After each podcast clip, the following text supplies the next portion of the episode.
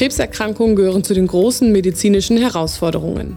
In unserem Podcast Krebsforschung im Gespräch sprechen WissenschaftlerInnen aus dem Vera-Verbund über aktuelle Themen aus ihrer Forschung. Kurzweilig, offen, einfach und verständlich.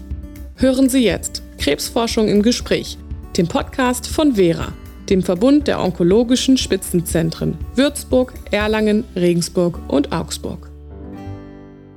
Hallo und herzlich willkommen zu einer neuen Episode von Krebsforschung im Gespräch. Mein Name ist Anne Kolikowski und heute bin ich am Universitätsklinikum Erlangen und spreche mit Frau Seitz. Frau Seitz ist angehende Gynäkologin mit dem Schwerpunkt in der Onkologie und arbeitet seit vielen Jahren in der Frauenklinik der Uniklinik Erlangen, insbesondere in der Sprechstunde für integrative Medizin. Ihr Forschungsschwerpunkt liegt dabei auf dem Mammakarzinom. In dieser Folge werden wir über die Unterschiede zwischen komplementärer, integrativer und alternativer Medizin sprechen. Was sich hinter der komplementären Medizin verbirgt, welche Besonderheiten es in der Forschung zu beachten gibt und warum die Brisanz dieser Thematik so hoch ist. Seien Sie gespannt und freuen Sie sich auf ein interessantes Gespräch mit Frau Seitz. Herzlich willkommen, Frau Seitz. Schön, dass Sie da sind. Herzlich willkommen, Frau Kolikowski. Schön, dass Sie mich eingeladen haben. Ja, sehr gerne. Frau Seitz, wie ich gerade jetzt schon eingangs gesagt habe, werden die Begrifflichkeiten aus dem Bereich Komplementär, Integrativ und Alternativmedizin häufig parallel verwendet oder auch durcheinander geworfen. Naja, und damit uns das jetzt hier nicht passiert, ähm, möchten wir einfach zu Beginn quasi einmal des Podcasts unsere ZuhörerInnen wissen lassen, was sich denn hinter diesen einzelnen Begriffen verbirgt. Fangen Sie doch gerne einmal an mit dem Bereich der Komplementärmedizin. Was ist das eigentlich? Genau, der Bereich der Komplementärmedizin umfasst ein sehr breites Spektrum. Es gibt in diesem Fall nicht wie in anderen Gebieten, die Sie vielleicht im Rahmen des Podcastes schon erlernt haben, ähm, eindeutige Definitionen. Trotzdem kann man unter Komplementärmedizin weitläufig medizinische Konzepte zusammenfassen, die sich jetzt nicht klassisch an der Therapie der Grunderkrankung orientieren, sondern die die Patientin in ihrer klassischen Therapie unterstützen sollen. Dazu gehören zum Beispiel die klassischen Naturheilverfahren. Es gehören auch physikalische Therapie dazu, Phytotherapie, Akupunktur, Ernährungsmedizin, Bewegungstherapie und das Feld ähm, können wir immer weiter eröffnen und ähm, genau, ich werde auch heute nochmal auf einige dieser Punkte genau eingehen. Aber wie gesagt, die Idee der Komplementärmedizin ist es eben, dass die normale Therapie, die klassische Therapie unterstützt wird und die Patientin eben allumfassend quasi behandelt und erfahren wird. Genau, ja, vielen Dank dafür. Da werden wir sicherlich gleich noch ein paar Beispiele hören und brauchen, um das auch noch mal besser zu verstehen. Wo genau ist denn jetzt der Unterschied oder was genau ist eigentlich integrative Medizin? Genau, in der integrativen Medizin, das ist eben ein eher neuerer Begriff.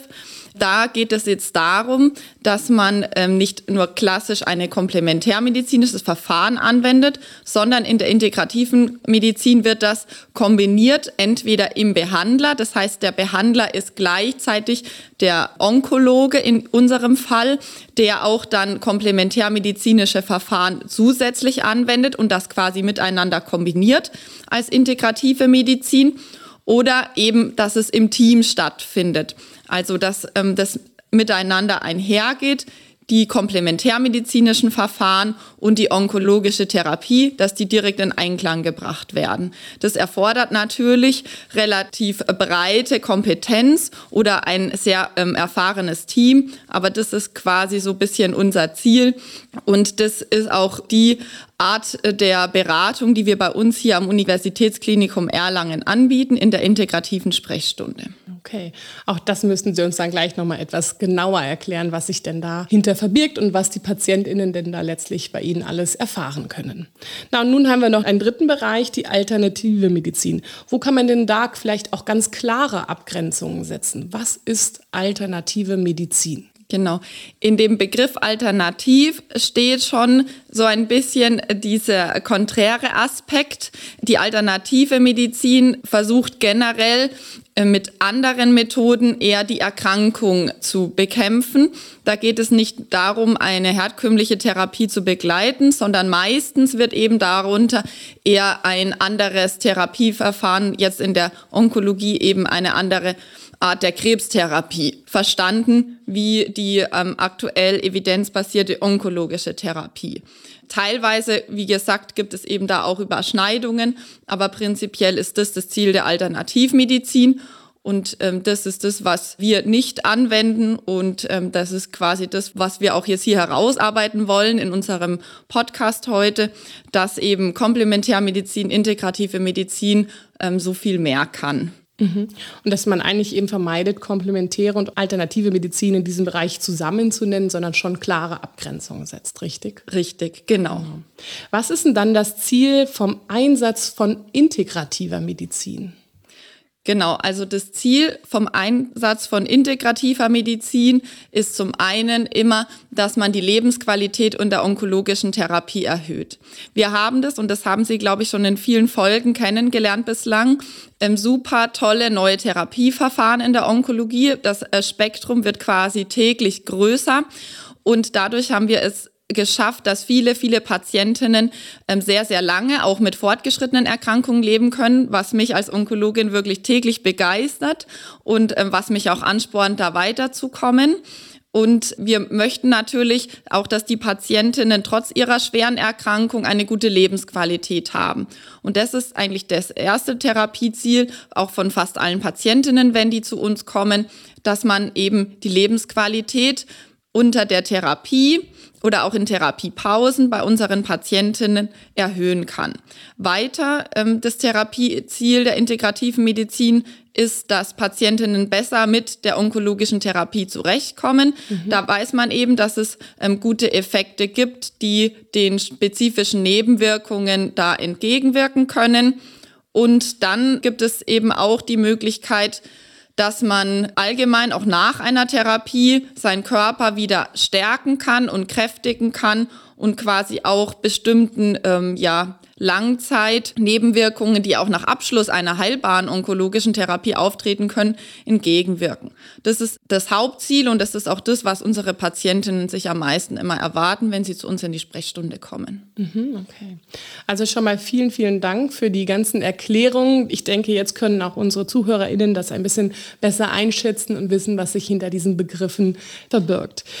Nun wollen wir uns aber heute im Rahmen dieses Podcasts quasi auf die Komplementärmedizin überwiegend fokussieren. Wie kann denn eine Komplementärmedizin die Krebsbehandlung unterstützen?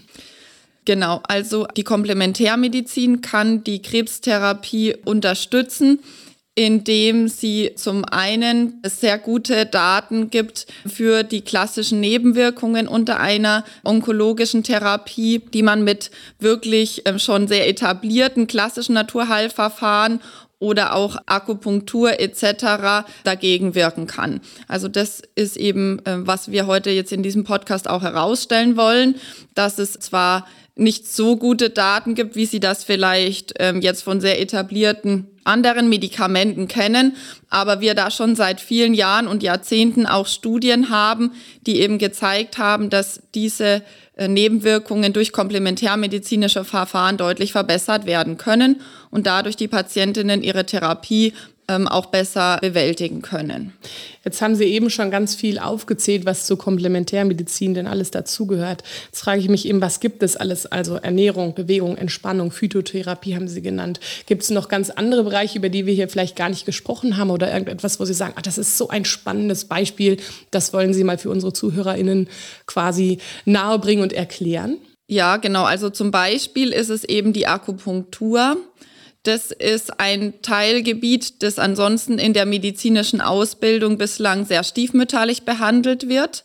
Und ähm, für diesen Aspekt gibt es aber schon, weil es eben seit Jahrzehnten und Jahrhunderten angewendet wird, ähm, auch sehr gute Daten und auch randomisiert kontrollierte Studien weltweit, die für bestimmte Aspekte sehr, sehr gute Ergebnisse erzielt haben. Also das ist das, wo auch manchmal Patientinnen relativ erstaunt sind, ähm, dass es doch ein sinnvolles Angebot sein kann.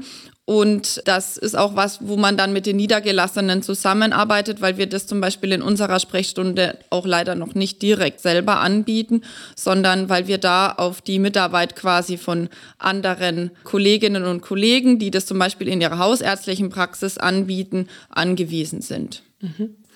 Jetzt haben Sie ja gerade ein Akupunkturbeispiel genannt. Ich finde ja die Phytotherapie auch total spannend. Äh, und die gehört ja nun auch zur Komplementärmedizin. Lassen Sie uns doch das vielleicht mal noch als ein weiteres Beispiel herausnehmen. Was genau ist denn Phytotherapie? Vielleicht können Sie auch mal ein konkretes Anwendungsbeispiel nennen. Genau, also Phytotherapie ist prinzipiell die Therapie aus pflanzlichen Bestandteilen oder Extrakten. Die Zubereitung aus einer oder mehrerer Pflanzen mit oder ohne Hilfsmittel. Und das kann man so als traditionell pflanzliches Arzneimittel wird es immer verstanden. Und da gibt es auch Beispiele, die, glaube ich, jeder von Ihnen schon mal gehört hat. Und da gibt es auch ähm, eine große äh, Liste zum Beispiel in unserer Leitlinie, wo nochmal auf die häufigsten Beispiele eingegangen wird. Das sind aber auch tatsächlich die, die wir seit vielen Jahren bei uns in der Sprechstunde verwenden. Und da darf ich jetzt noch einmal ähm, eine nette Kollegin aus meinem Team ähm, nennen. Das ist die Frau Dr. Teuse. Die ist Apothekerin und hat über Phytotherapie promoviert und wird darüber jetzt auch habilitieren und die unterstützt unser Team seit Jahren.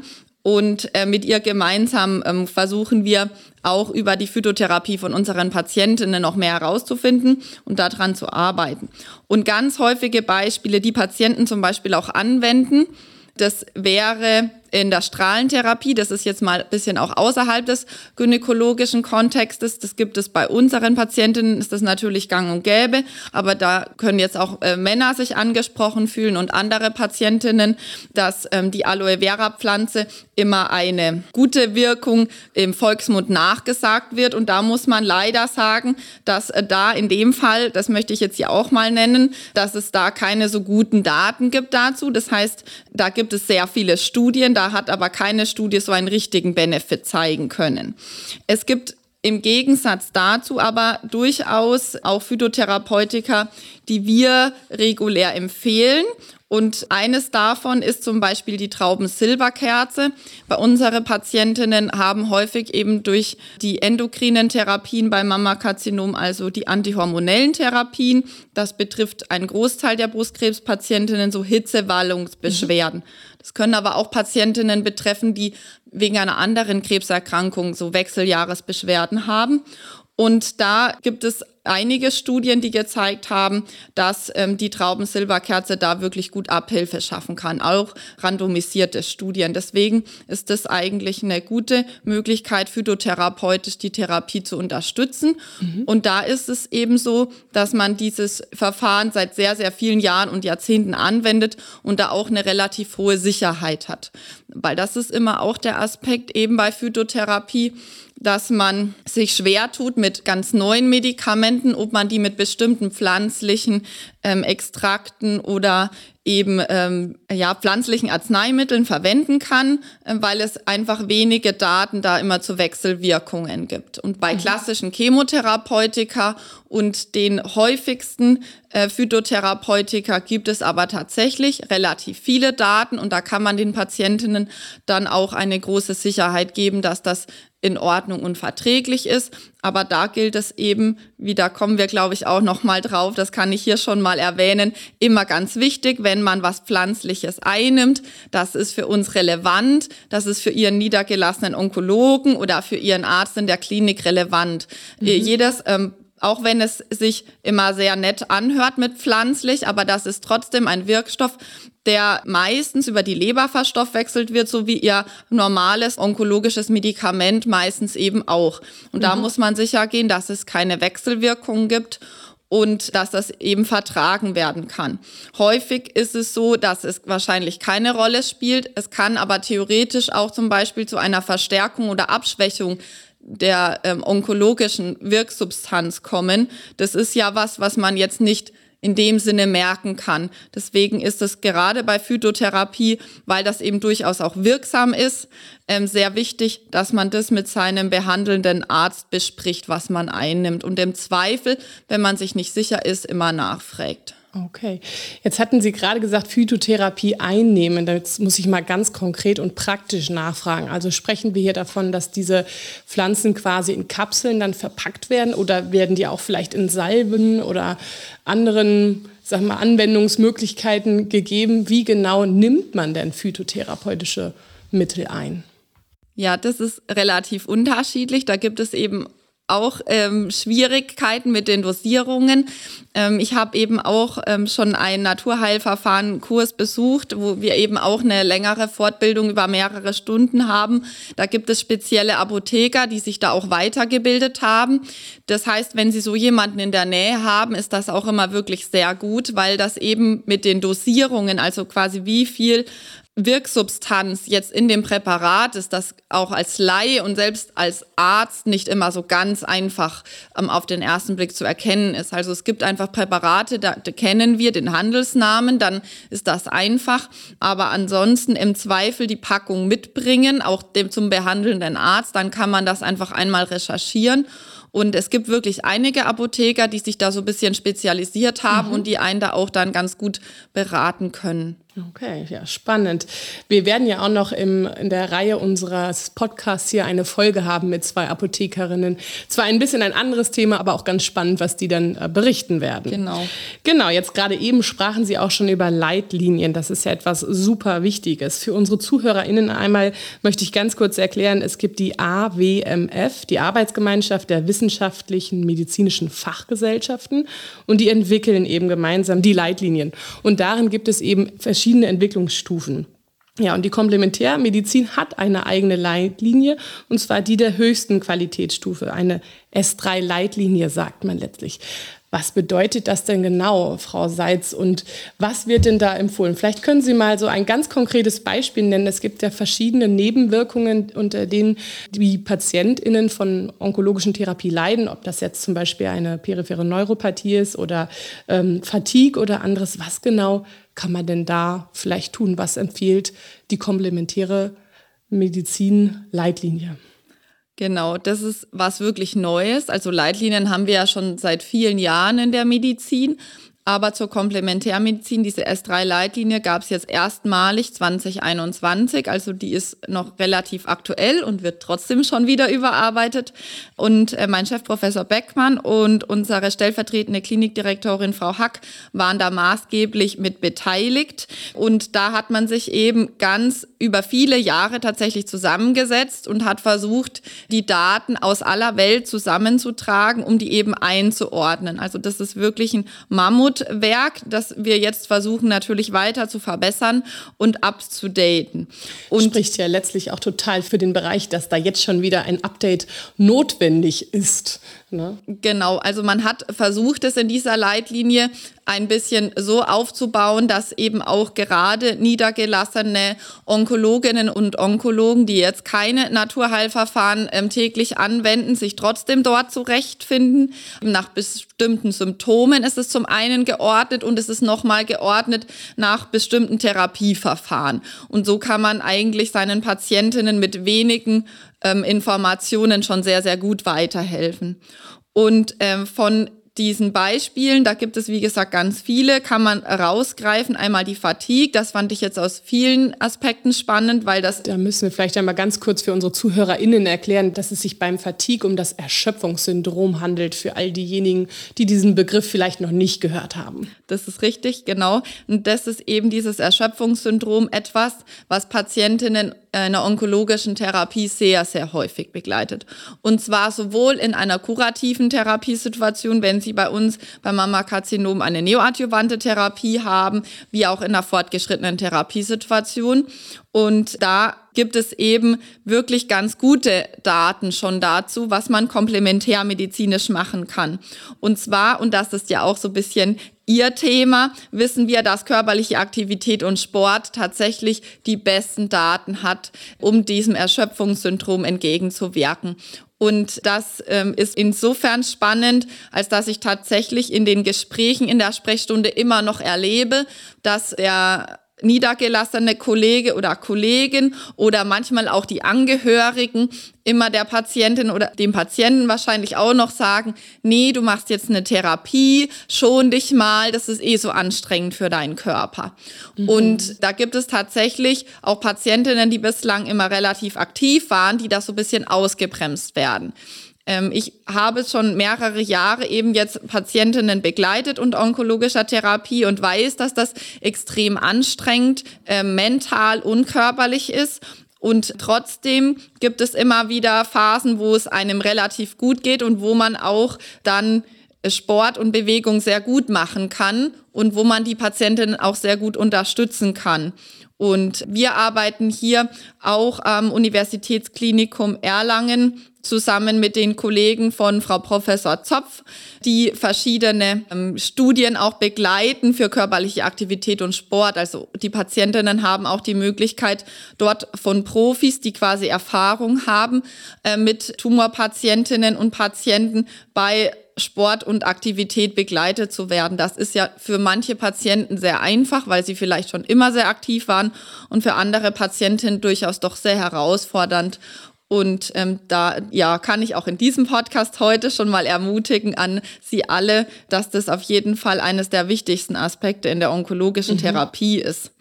Genau. Das ist schön, dass Sie das jetzt schon sagen und Sie haben es auch gerade schon verraten. Wir werden noch eine ganz eigene Folge haben zum Thema äh, Bewegung in der Krebsforschung. Da werden wir beide wieder zusammenkommen, allerdings mal in einer anderen Rolle jeweils. Ja, jetzt würde ich gerne noch einmal das konkrete Thema Ernährung ähm, heraussuchen.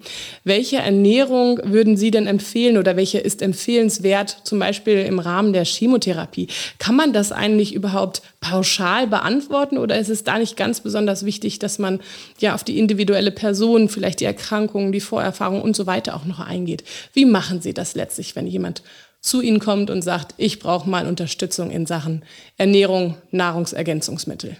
Genau. Also prinzipiell muss man schon unterscheiden, in was für einem Ernährungszustand erstmal die Patientin zu einem kommt. Gott sei Dank ist es so, dass die meisten Patientinnen ähm, in einem normalen Ernährungszustand zu uns kommen und jetzt nicht kachektisch oder so sind, also sehr, sehr dünn geworden sind durch Therapie oder Tumor. Diese Patientinnen brauchen umgehend, wenn sie das nicht schon haben, eine wirklich ernährungsmedizinische Anbindung. Ähm, da reicht eine einfache, muss man jetzt mal sagen, Beratung durch einen Arzt eigentlich nicht aus. Die müssen umfassend betreut werden.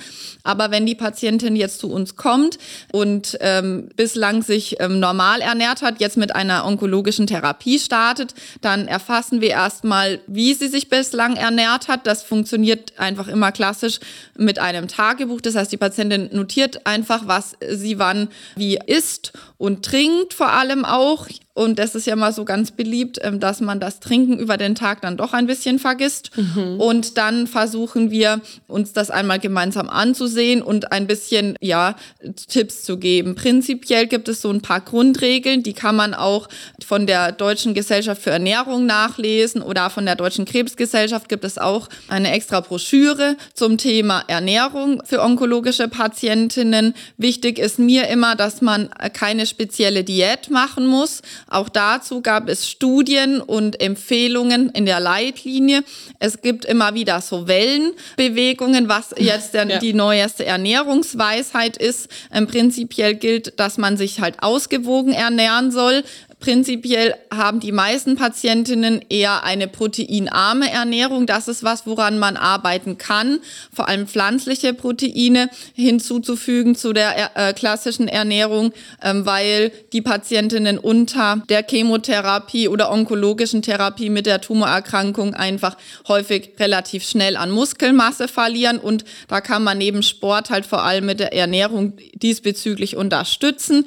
Natürlich gehört es auch dazu, dass man keine großen Mengen an Zucker konsumiert. Das ist auch richtig. Aber wie gesagt, große Diäten sind eher schädlich und äh, man kann den Krebs nicht aushungern. Das vielleicht noch mal so. Also der Krebs nimmt sich leider das, was er kriegen kann. Und das Ziel ähm, soll sein, dass man den Körper äh, möglichst äh, fit hält und möglichst sich ausgewogen ernähren kann. Mhm. Und genau, da geben wir halt auch noch zusätzlich so ein paar Hinweise. Zum Beispiel kann man ähm, auch mit ähm, verschiedenen Antioxidantien. Also es gibt auch das Buch Himbeeren gegen Krebs zum Beispiel. Ja. Also das sind so Sachen, die man auf jeden Fall auch mit berücksichtigen kann und auch gerade was so die Verdauung angeht, so Leinsamen zum Beispiel, weil viele Patientinnen einfach unter Therapien mit Verdauungsproblemen ähm, zu kämpfen mhm. haben. Mhm.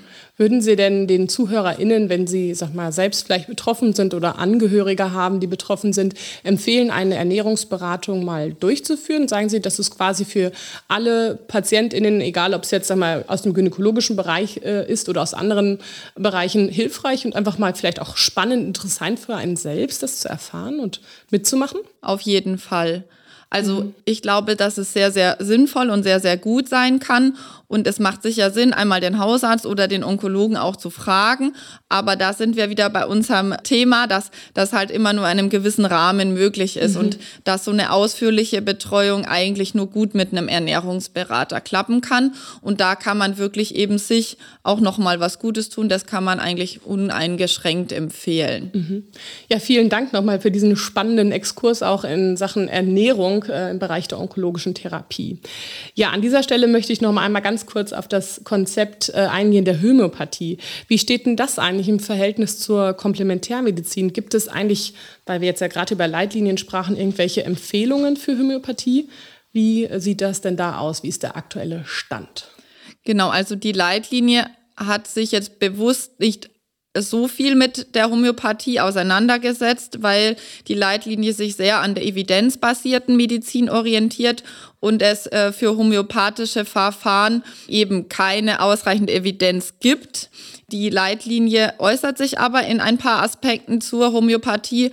Die kann ich auch einmal kurz nennen. Und zwar sagt die Leitlinie klar, dass es für kein homöopathisches Arzneimittel ähm, eine Datenlage gibt und deswegen das nicht empfohlen ist. Aber für die homöopathische Beratung, und da sind wir eben ein bisschen jetzt so beim Ziel, das gibt es eine Kann-Empfehlung. Und da sind wir eben bei unserem Thema jetzt hier in der integrativen Medizin. Das ist das, was ich auch in meinen Gesprächen immer erfahre, dass die Patientinnen natürlich häufig dann ähm, sich einfach an außerklinische Beratungen wenden und ähm, versuchen dort eben noch Unterstützung zu erfahren, weil sie eben ihren Arzt oder Ärztin ja sich nicht so richtig auskennt und nicht so richtig befassen will mit komplementärmedizinischen mhm. Verfahren und weil sie eben nicht den richtigen Rahmen haben und nicht die ausreichend Möglichkeit haben, einmal über ihre ähm, zusätzlichen Beschwerden zu sprechen und was sie eben noch machen können. Mhm. Und das ist eben ein wichtiger Aspekt auch der Komplementärmedizin, dass die Patientin eben auch quasi ihren Teil dazu dazu beitragen kann und nicht nur passiv zum Arzt geht oder was einnimmt, sondern eben Teil auch von ihrer Gesundwerdung sein okay. kann. Mhm. Ja, also letztlich möchten wir jetzt in diesem Podcast ja gleich auch auf die Forschung eingehen. Bevor wir aber in diesen Bereich der komplementären Forschung mal tiefer einsteigen, finde ich es ganz wichtig, nochmal zu sagen, Sie hatten es zwar eben schon erklärt, aber vielleicht greifen wir es noch einmal ganz kurz auf, warum es so wichtig ist, dass PatientInnen ihre Ärzte und Ärztinnen informieren, ihre Behandler, dass sie, was sie halt letztlich außerhalb der, ich sag's mal in Anführungsstrichen, äh, Schulmedizin dann so machen. Warum, vielleicht fassen Sie es nochmal kurz zusammen, warum ist es wichtig, dass Patientinnen zum Beispiel erwähnen, dass sie Nahrungsergänzungsmittel nehmen oder welche neuen Sportbewegungsprogramme oder sonstiges ebenso machen? Genau. Also jede zweite Patientin wendet oder Patient in Deutschland der eine onkologische Therapie macht, wendet Nahrungsergänzungsmittel, komplementärmedizinische Verfahren an. Es gibt Daten, dass in Deutschland jährlich zwei Milliarden ausgegeben werden für Nahrungsergänzungsmittel. Wow. Ja, da sind jetzt natürlich auch viele Menschen dabei, die das einfach so machen, ohne dass sie jetzt eine Krebserkrankung haben. Aber wie gesagt, es gibt auch Studiendaten, je nachdem, wen man denn fragt, bis zu 90 Prozent der Krebspatienten wenden das an. Also das sind halt wirklich sehr, sehr viele. Und da spricht prinzipiell auch in vielen Fällen gar nichts dagegen und das ist eigentlich oft auch wirklich eine gute Sache. Trotzdem habe ich das vorhin schon mal erwähnt, gerade pflanzliche Produkte haben eben eine Wirkung, haben einen Wirkstoff. Viele klassische Medikamente, die wir heute so einfach in der Packung kaufen, haben ja auch ihren Ursprung ähm, in pflanzlichen Wirkstoffen und die können eben zu Wechselwirkungen mit der klassischen Therapie führen. Das weiß manche Patientin vielleicht sogar, dass ihr Hausarzt mal gesagt hat, ähm, sie soll keinen Grapefruitsaft mehr trinken. Das weiß vielleicht der ein oder andere schon, aber das geht eben noch ein bisschen weiter und gerade bei onkologischen Medikamenten ist das eben äh, relativ wichtig, das zu wissen. Na gut, dann legen wir mal zum Thema Forschung los. Wie kann ich mir denn Ihren Forschungsalltag so vorstellen? Mit welcher vielleicht ganz konkreten Fragestellung setzen Sie sich denn zurzeit so aus dem komplementärmedizinischen Bereich auseinander? Genau, also prinzipiell haben wir das Ziel, dass wir die Datenlage von Komplementärmedizin und komplementärmedizinischen Verfahren weiter verbessern. Das Ziel soll sein von uns allen, dass wir die Angebote an Patientinnen weiter ausbauen können. Eins der Ziele ist auch, ähm, und da haben wir eben äh, vor Jahren auch schon eine Studie dazu gemacht, dass einfach ganz viele Gynäkologen und Onkologen keine Beratung anbieten. Das heißt, wir versuchen weiter unsere Fragebögen und unsere Interviewverfahren, unsere Empfehlungen zu standardisieren, um das künftig halt nicht nur an einzelnen Zentren, wie sie das auch heute schon machen können, sondern einfach breiter aufgestellt den Patientinnen anbieten zu können. Und das ist nun mal so, dass man da eine gewisse Datenlage braucht. Das heißt, wir machen eine ähm, Beratung. Wir fragen unsere Patientinnen nach Phytotherapeutika und fragen die Patientinnen nach ihrer Lebensqualität und schauen dann, wenn die Patientinnen unsere Empfehlungen anwenden, ob sich deren Lebensqualität verbessert hat. Da haben wir, wie gesagt, in den letzten Jahren, ähm, was diese Fragestellung angeht, schon einige gute Daten zeigen können, die eben jetzt auch Eingang in die neue Leitlinie gefunden haben. Und das ist sicher einer der wichtigsten Aspekte. Wir versuchen aber eben darüber hinaus, nicht nur in unserer Sprechstunde, sondern wir haben aktuell eben auch eine Studie, wo wir quasi unsere Patienten in der ganzen Klinik befragt haben, also auch diejenigen, die jetzt noch nie gezielt nach integrativer Medizin ähm, sich ähm, erkundigt haben, ob trotzdem auch diese Patientinnen denn was einnehmen. Ähm, Sind das dann auch nur onkologische Patientinnen oder auch aus anderen Fachbereichen? Genau, also wir haben uns zum einen auf onkologische Patientinnen fokussiert, aber wir fragen auch zum Beispiel unsere Patientinnen, die in unserer Klinik bei Schmerzen zum Beispiel zu uns kommen und sich da beraten lassen. Da gibt es ähm, viele Erkrankungen, gutartige Erkrankungen in der Gynäkologie, die aber mit Schmerzen einhergehen. Und da wissen wir, dass diese Patientinnen eben auch was anwenden und das versuchen wir noch besser herauszufinden, was letztendlich dann ja auch unseren onkologischen Patientinnen wieder zugute kommen kann, mhm. um auch da die Schmerztherapie noch verbessern zu können. Letztendlich wäre quasi das große Ziel, jetzt ähm, vielleicht auch von mir persönlich, dass man eben auch mal tatsächlich, das haben Sie schon mal gehört, in einem anderen Podcast wirklich eine randomisierte Studie machen kann. Das heißt, dass man wirklich ähm, auf höchster Evidenzebene mal eine Studie macht, um bestimmte Verfahren, zum Beispiel eben Akupunktur, Akupressur oder auch MBSR, oder Achtsamkeitstraining, sowas ähm, eben anzuwenden. Und wenn man quasi eine ausreichend gute Datenlage hat, dann hat man eben auch die Chance, dass wirklich alle Patientinnen das erhalten können, weil das ist heute leider immer noch so, dass das ein bisschen, zumindest ein paar wenige Euro meistens von der Patientin bedurft, um viele Verfahren anwenden mhm. zu können. Und wir das eigentlich in vielen Aspekten nur im Rahmen von Studien machen. Und mhm. das Ziel zumindest von unserem Team, von mir ist, dass eben in Zukunft viele Patientinnen davon profitieren können von komplementärmedizinischen Verfahren und eben nicht nur die paar Patientinnen, die wir halt bei uns hier behandeln oder in Studien einschleusen. Ein sehr ehrenwertes und wichtiges Ziel, was Sie da verfolgen äh, mit Ihrem Team eben zusammen. Genau da will ich aber einmal ansetzen. Wie werden denn jetzt solche Studien eigentlich durchgeführt? Was sind eigentlich die Unterschiede, beziehungsweise gibt es Unterschiede zu klassischen, ich sag's mal jetzt klassischen klinischen Studien? Ähm, und wenn es Unterschiede gibt, welche sind das? Genau, also prinzipiell gibt es vor allem den Unterschied, den einen, dass es von außen jetzt kein großes pharmakologisches, im industriell gesponsertes Interesse in vielen Fällen gibt, dass es einfach ein neues Medikament auf den Markt kommt. Und das haben Sie vielleicht eben auch schon mal gehört, gelesen und hier im Podcast gehört, dass für so klassische Studien riesige Budgets gibt und dann eben auch entsprechende Zeit natürlich an Studienzentren für die Dokumentation, für die Gespräche und so weiter bezahlt werden können.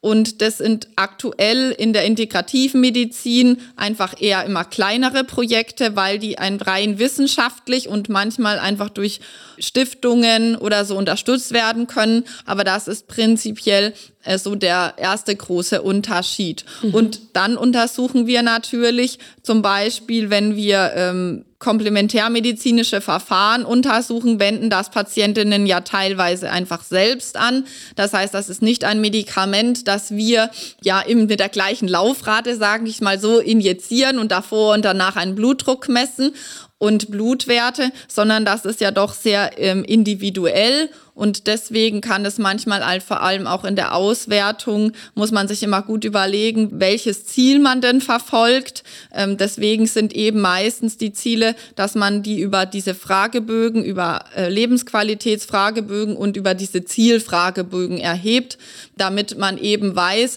hat die Patientin direkt davon profitiert, ist sie ihrem Ziel, dass sie besser zurechtkommt mit der Therapie, mhm. dass sie die Therapie besser schaffen kann, ähm, und so weiter ähm, näher gekommen. Das sind, glaube ich, so die Hauptunterschiede jetzt verglichen mit klassischen Studien für neue Medikamente, die wir natürlich auch machen und die ich mhm. auch begleite. Okay, jetzt sind Sie gerade schon auf, ja, ich sag's mal, Besonderheiten oder Schwierigkeiten eingegangen, die es eben gibt, wenn man Studien im komplementären Bereich durchführt. Sie haben zum einen die Finanzierung angesprochen.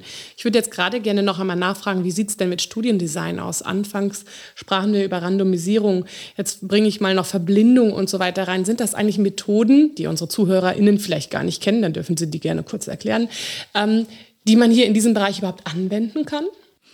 Genau, das ist die Schwierigkeit. Also Randomisierung kann man anwenden, die gibt es auch. Also viele Studien, die auch in der Leitlinie zitiert werden, sind randomisiert. Das heißt, dass eine Patientengruppe eine Anwendung zum Beispiel bekommt und die andere nicht und beide quasi, man vergleicht beide Gruppen, wie sich zum Beispiel deren ähm, Lebensqualität in einem gewissen Zeitraum verändert hat. Das kann man schon machen. Eine Verblindung, wie das jetzt eben bei einer Arzneimittelstudie der Fall ist, wo auch ich als Arzt nicht weiß, ob die Patientin quasi einen, einen Wirkstoff bekommt oder doch ein Placebo, das ist in dem Fall eigentlich halt nicht möglich. Lässt sich einfach schlecht durchführen, wenn man eine Akupunkturstudie durchführt und der eine bekommt eine Nadel gesetzt und der andere nicht. Sicherlich Richtig. ist das ein großes Problem. genau. Sehen Sie denn noch weitere äh, Probleme oder Besonderheiten, Schwierigkeiten im Bereich der komplementären Forschung? Ich denke vor allem ähm, weitere Probleme es sind eigentlich vor allem, dass es auch in der Ausbildung halt bei uns Ärzten und Wissenschaftlern noch sehr stiefmütterlich behandelt wird. Also viele meiner Kolleginnen und Kollegen und so auch ich habe am Ende meines Studiums festgestellt, dass ich mich sehr für die Gynäkologie interessiere und dass ich auch Onkologie sehr spannend finde. Das war dann irgendwann relativ schnell klar. Da hat man auch schon sehr, sehr viel Kontakt in verschiedensten Fächern in den über sechs Jahren Studium. Und ähm, da kann man immer weiter sein Wissen vertiefen. Und in der integrativen Medizin ist es so, dass das relativ geringen Stellenwert hat überhaupt im Studium und dass es eben auch danach nur natürlich an bestimmten Zentren überhaupt entsprechend angeboten wird, eine entsprechende Expertise überhaupt gibt. Da bin ich eben sehr froh, dass äh, mein Chef schon vor vielen Jahren da sehr visionär war und diese Sprechstunde damit ins Leben gerufen hat und ich deswegen davon auch profitieren kann. Aber das ist sicher einfach eine quasi geringe Man- and Women Power mhm. grundsätzlich, die einfach da dahinter steht. Und deswegen sind wir auch sehr froh, dass wir eben ein ähm, ja, sehr gutes Team hier haben mit ähm, jetzt auch ein paar ganz jungen Kolleginnen noch und ähm, die auch eben die weitere Naturwissenschaftlerin wie die äh, Frau Dr. Teuser, dass wir eben hier gut zusammenarbeiten können. Aber das ist sicher auch anders, wie ich das jetzt aus der Mama-Forschung kenne, wo es einfach an jeder großen Universitätsklinik mhm. einfach sehr, sehr viele Ärzte gibt, die sich da engagieren und einfach da ähm, deutlich ähm, ja, mehr Köpfe sich quasi Gedanken machen und ähm, deswegen man dort halt auch viel schneller und leichter äh, was bewegen kann. Mhm. Ist es eigentlich schwer, frage ich mich gerade so aus der Praxiserfahrung heraus, wissen Sie das bestimmt, ist es schwer, PatientInnen für solche Studien zu gewinnen oder stehen die bereit, schreien die, die reißen die, die Arme hoch und sagen, ja, ich bin dabei. Wie sieht's aus? Eigentlich machen unsere Patientinnen da immer ganz gut mit. Mhm. Aber wie gesagt, wir haben viele unserer Patientinnen eben auch über unsere Sprechstunde bislang rekrutiert. Das heißt, ähm, die hatten jetzt auch grundlegend schon Interesse an integrativen Verfahren und waren durchaus bereit, ähm, da sich zu engagieren und eben mal den ein oder anderen Zettel auch mehr auszufüllen, wie man das vielleicht ähm, sonst machen würde. Mhm. Das ist sicherlich ein Vorteil in dem Fall, weil es einfach ein großes Interesse grundsätzlich von Patientinnen gibt. Also da merken wir wirklich einfach, dass mhm. da schon ähm, großer Bedarf ist. Okay. Jetzt haben wir gerade so viel gelernt quasi in diesem Bereich oder eben über die Komplementärmedizin und Onkologie gesprochen. Wenn aber unsere Zuhörer ZuhörerInnen jetzt doch noch Fragen haben oder sich noch weiter informieren wollen, wie kann man denn Kontakt mit ihnen aufnehmen? Und ich würde gerne auch Ihnen die Frage stellen, weil ich die super wichtig finde, wie können PatientInnen ja sich richtig, in Anführungszeichen richtig informieren? Also wie finden äh, betroffene äh, PatientInnen denn ein richtiges, geeignetes, vielleicht auch qualifiziertes Angebot? Es, ich sag mal, Dr. Google ist ja riesig, die Option, sich dort zu informieren. Wie findet man das richtige Angebot? Ja, das ist tatsächlich eine Herausforderung. Ähm, da gibt es auch tatsächlich in der Patientenleitlinie Komplementärmedizin auch nochmal ganz gute Hinweise. Und da hat sich auch eben dieses Cocoon-Netzwerk Gedanken gemacht und in einer Studie herausgearbeitet, so ein bisschen auf was Patientinnen denn achten können. Prinzipiell ist es so, dass der Anbieter oder die Anbieterin für komplementärmedizinische Verfahren ihre Diagnose und die bisherige Behandlung erfragen. Also wenn sie in einem Gespräch sind und da es kein richtiges Interesse dafür gibt, dann haben sie jetzt schon in diesen letzten Minuten gelernt, dann kann das relativ schwierig werden, weil es ja vielleicht dann eben zu Wechselwirkungen oder zu Problemen mit ihrer Therapie kommen kann. Und ähm, das ist das eine. Das heißt, äh, auch der Behandler muss eben über diese Konsequenzen sich im Klaren sein und soll mit ihnen eben auch darüber sprechen und ihnen eben auch erklären können, ob eben ein gewisses Nahrungsergänzungsmittel ein Problem sein könnte oder nicht. Und er sollte ihnen auch sagen, welche komplementärmedizinischen Behandlungen jetzt für sie in ihrem Fall entsprechen ähm, empfohlen sind, ähm, sollte Ihnen grob auch die Daten erklären können. Also es gibt manchmal schon auch, obwohl ich das jetzt ein paar Jahre mache und ich immer sehr, sehr fleißig alle Journals lese, ist es trotzdem schwierig. Man wird manchmal wirklich mit sehr spezifischen Dingen ähm, befasst. Dann ist es auch, glaube ich, keine Schande zu sagen, okay, das ist wirklich etwas, da muss ich mich auch noch mal schlau machen, gerade dass Absolut. es einfach so ein breites Feld ist. Das ist auch, würde ich sagen, jetzt kein Problem, aber man sollte wirklich gucken, ähm, ob es eben dazu Daten gibt und der Behandler sollte einem zumindest das ähm, auch in diesem Rahmen erklären können oder eben in einem zweiten Gespräch erklären können. Wichtig ist auch eine Kostentransparenz. Also man muss auch sagen, man kann einfach mit Krebspatienten, das ist immer mein tägliches Gefühl, nicht nur in der integrativen Medizinsprechstunde, sondern auch generell. Ähm, es hat immer jeder eine schlaue Idee und jeder will einen irgendwo hinschicken und man kann einfach mit letztendlich der Angst von mhm. Patientinnen mhm. und Patienten leider auch Geld verdienen.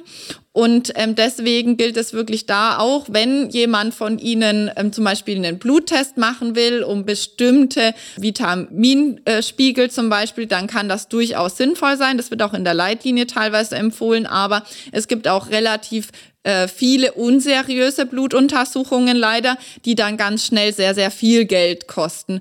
Also mhm. im Zweifel ähm, vielleicht auch nicht alleine zu einem Beratungsgespräch gehen. Das sollte jetzt Gott sei Dank mit Corona äh, wieder ein bisschen besser, äh, vielleicht auch wieder möglich sein, dass man mhm. zu zweit irgendwo hinkommt, einfach damit man, ja, vor allem wenn es jetzt nicht der behandelnde Onkologe ist oder der Hausarzt, den man schon seit vielen Jahren kennt, sondern wenn man jetzt plötzlich neu irgendwo hingeht, dass man da eben jemanden nicht so alleine gegenüber sitzt und dass man sich dann zu irgendwas gedrängt und genötigt fühlt. Mhm. Also wenn sie sich nicht gut fühlen, das gibt es auch immer wieder Patientinnen, die bei mir in der integrativen Sprechstunde sitzen, die sagen, sie waren mal irgendwo und dann ging es quasi nur noch darum, dass sie irgendwo alles ankreuzen und bezahlen und ungefähr ohne 1000 Blutuntersuchungen kann man gar nichts empfehlen. Ähm, von sowas sollte man bitte Abstand nehmen. Mhm. Genau, also wie gesagt, ich habe es am Anfang schon angesprochen, es gibt halt ein hohes Ziel, ähm, quasi, dass eigentlich Ihr Onkologe im besten Fall auch sehr viel Ahnung von integrativer Medizin hat. Aber auch wenn das nicht der Fall ist, kann man wirklich gut mit Kollegen aus anderen Fachdisziplinen zusammenarbeiten. Aber es sollte eben möglich sein, dass man sich gegenseitig versteht und dass man gegenseitig eine, zumindest so einen ähm, Austausch gewährleisten kann, dass die Sicherheit, die Therapiesicherheit der Patientin immer im Fokus steht. Absolut. Ja, vielen Dank für diese vielen praktischen Tipps, die Sie da unseren ZuhörerInnen eben gegeben haben. Ja, jetzt würde ich gerade abschließend gerne nochmal fragen, jetzt haben Sie es zwischen den Zeilen immer wieder gesagt, man merkt, wie ambitioniert Sie sind. Ähm, vielleicht fassen Sie es einmal zusammen. Wie kann Forschung im Bereich der Komplementärmedizin denn die Versorgung für Patientinnen eben verbessern? Was ist das große Ziel? Das große Ziel ist, dass wir viele richtig gute Therapien, die wir schon haben, ich kann jetzt noch mal was Praktisches bringen, Ingwer zum Beispiel ist immer auch eine ganz tolle Sache. Da gibt es schon auch gute Studiendaten, die wirklich tolle Ergebnisse haben, was Übelkeit, Erbrechen unter Chemotherapie bringen. Und das ist ja was, was jeder quasi von selber zu Hause anwenden kann.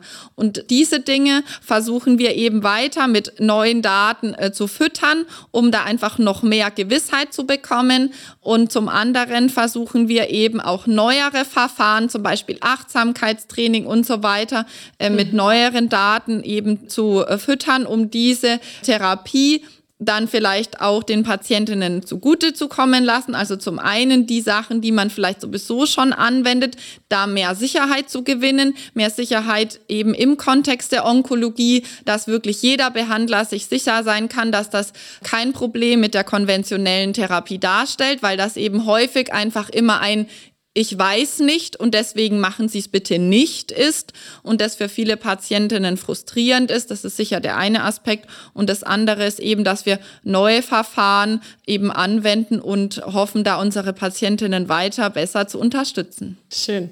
Ja, vielen Dank. Also man merkt Ihnen total an, dass Sie dafür brennen, dass das Ihr Thema ist. Toll, dass Sie das gefunden haben und dass Sie das machen. Was reizt Sie denn so ganz persönlich an dieser Tätigkeit? Zum Ende des Podcasts muss ich nämlich immer noch mal eine persönliche Frage stellen. Was ist es bei Ihnen? Was macht den Nerv quasi aus für Sie? Also ich finde es spannend in der integrativen Medizin, dass der Mensch als Individuum in Fokus steht. Wir sind, und ich bin auch ein totaler Fan von neuen Medikamenten und neuen Wirkstoffen und translationaler Forschung, finde ich super, mache ich auch. Da sind wir heute schon super, super weit. Wir untersuchen die Mutationen, die Patienten kriegen ihre Therapie, je nachdem, wie sich auch ein Tumor im Verlauf der Therapie verändert. Also wenn der Tumor mutiert, dann gibt es ein neues Medikament. Das ist alles, finde ich, sensationell. Das heißt, in diesem Bereich der Onkologie sind wir wirklich schon sehr individuell geworden in vielen Sachen.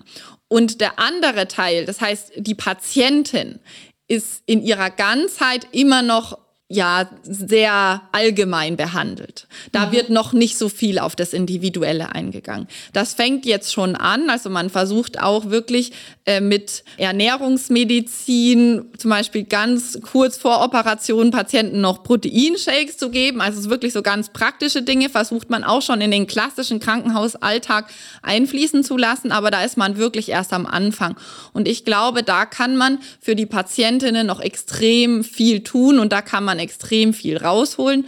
Und das ist das, was mir persönlich sehr, sehr viel Spaß macht und Freude macht. Und das ist auch das, ähm, was die meisten Patientinnen von uns tatsächlich immer dann doch auch sehr zufrieden und sehr glücklich macht, wenn sie einen Teil dazu beitragen können und wenn man wirklich genau für die Patientin als Mensch in ihrem Umfeld ähm, in ihrer ja, Lebensrealität eine gute Empfehlung geben kann. Toll. Ja, vielen Dank, äh, auch insbesondere für die Arbeit, die Sie da eben leisten. Ne?